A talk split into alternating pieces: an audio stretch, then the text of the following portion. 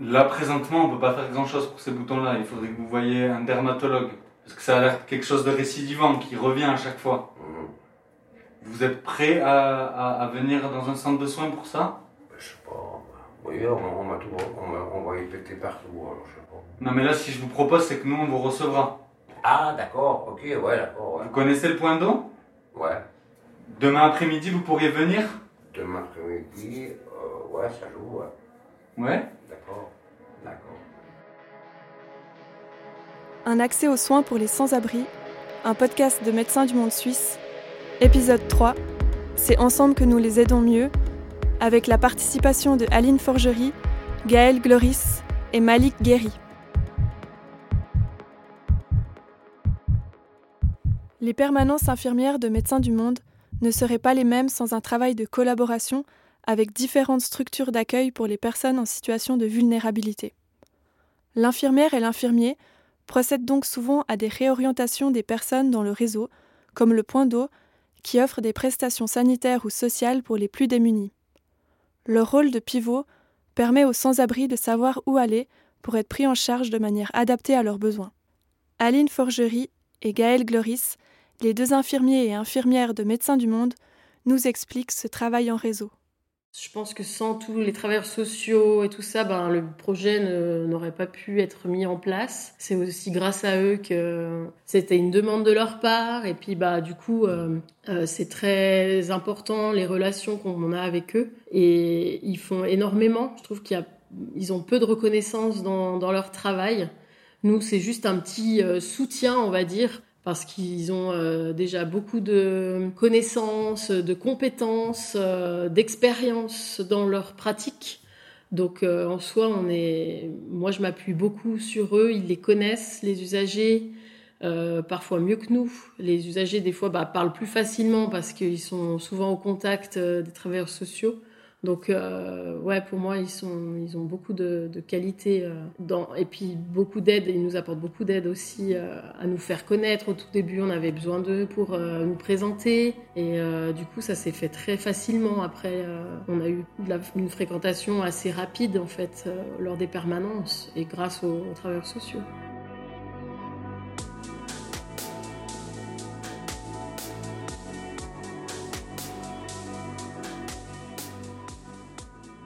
C'est elle qui m'a fait un papier déjà quand euh, j'étais à Isabelle Montelieu. C'est elle qui m'a fait un papier comme quoi je pouvais aller me présenter au sous de son côté. Vous dites que voilà. Elle m'a dit euh, vous dites que vous allez de la part de la ligne, voir qu'est-ce qui voilà. Puis, euh, puis aussi, ils ont une approche différente. Ils sont enfin, sont pas dans les soins, donc ils ont une approche plus terre à terre, quoi. En tout cas, plus au niveau du caractère de la personne ou de ses habitudes de, de vie. Donc c'est intéressant pour ça, quoi, sur le, la transmission des données. Puis après, ils sont aussi, euh, ils sont rassurants aussi sur certaines situations qui des fois nous on n'est pas à l'aise parce qu'on connaît pas la personne, donc on n'a pas le recul que eux, ils ont l'habitude que certaines euh, expériences ou situations se sont déjà présentées, donc ils ont déjà ce recul-là, quoi. Donc ils sont importants pour ça, en fait, pour faire tampon aussi entre, entre nous, des fois, et les usagers, quoi. Vendredi, t'as vu le, le cardiologue alors ou bien Oui, le 17, oui. Il est C'était le allé 17. là- Oui, il est allé là-bas. Il m'a changé un autre médicament. Encore il a... Ouais Oui, euh, Tu sais lequel il a changé T'as mis là, là euh, là-bas. Oui, comme ça. Ah, il a mis, il a mis du 200 alors. Oui, après comme ça, comme ça. Et ça t'avais déjà, non Hum, Non, que- T'as réussi à prendre le poids là-bas? Ils ont réussi à te peser? Malik Guéry est travailleur social depuis six ans au Slip-In, un des centres d'hébergement d'urgence situé à Renan. Il souligne l'importance des permanences infirmières de Médecins du Monde dans son travail. Puis bah, il y avait tout ça sur la santé somatique qui motive beaucoup, puis aussi il y avait la santé euh, psy, où là encore il y a du boulot, là encore euh, il faut voir quoi, comment, parce qu'on n'est pas encore euh, à jour, que ce soit au niveau des structures, au niveau du canton, enfin un peu à tous les niveaux. Mais euh, la santé psy aussi, tu vois, beaucoup de gens qui décompensent ou autres. Ça donne en fait aussi des situations extrêmement dures à gérer. Enfin, on n'a pas des formations de santé en soi, on a des formations sociales ou, ou- même pas des fois au sleep-in. Enfin, dans le sens, c'est pas un prérequis pour être au sleep-in. Puis en fait, des fois, tu te retrouves avec des situations, tu sais pas comment faire. Puis le fait d'avoir juste, alors c'est pas grand chose, mais une personne qui vient une à deux fois par semaine, puis ça fait que juste tu peux la questionner, tu peux essayer de rediriger la personne euh, vers elle ou autre. Enfin, c'est bête, mais ça fait aussi que tu te sens un peu moins isolé. Et puis, euh, ce que je peux ressentir et ce qu'on peut ressentir au niveau de l'équipe, c'est vraiment ce truc où pour nous, c'est rassurant en fait. Enfin, juste d'avoir ce truc où des fois, tu es en réunion, tu parles de quelqu'un, tu dis ouais, ça va pas, ou il a tel ou tel problème santé ou autre, puis te dire euh, bon ben jeudi on le redirige vers Gaël et puis comme ça il peut regarder puis en fait après Gaël il te dit bon bah c'est bon j'ai pu prendre un rendez-vous là-bas ou autre. Alors qu'avant franchement on aurait été autour de la table. Ouais franchement c'est dur euh, si la personne elle a l'air mal et tout puis tu dis en gros on disait toujours essayons de prendre soin de lui puis euh, ça veut ça veut pas dire grand chose c'est pour ça que je vous dis que c'est pas c'est pas un hasard quoi.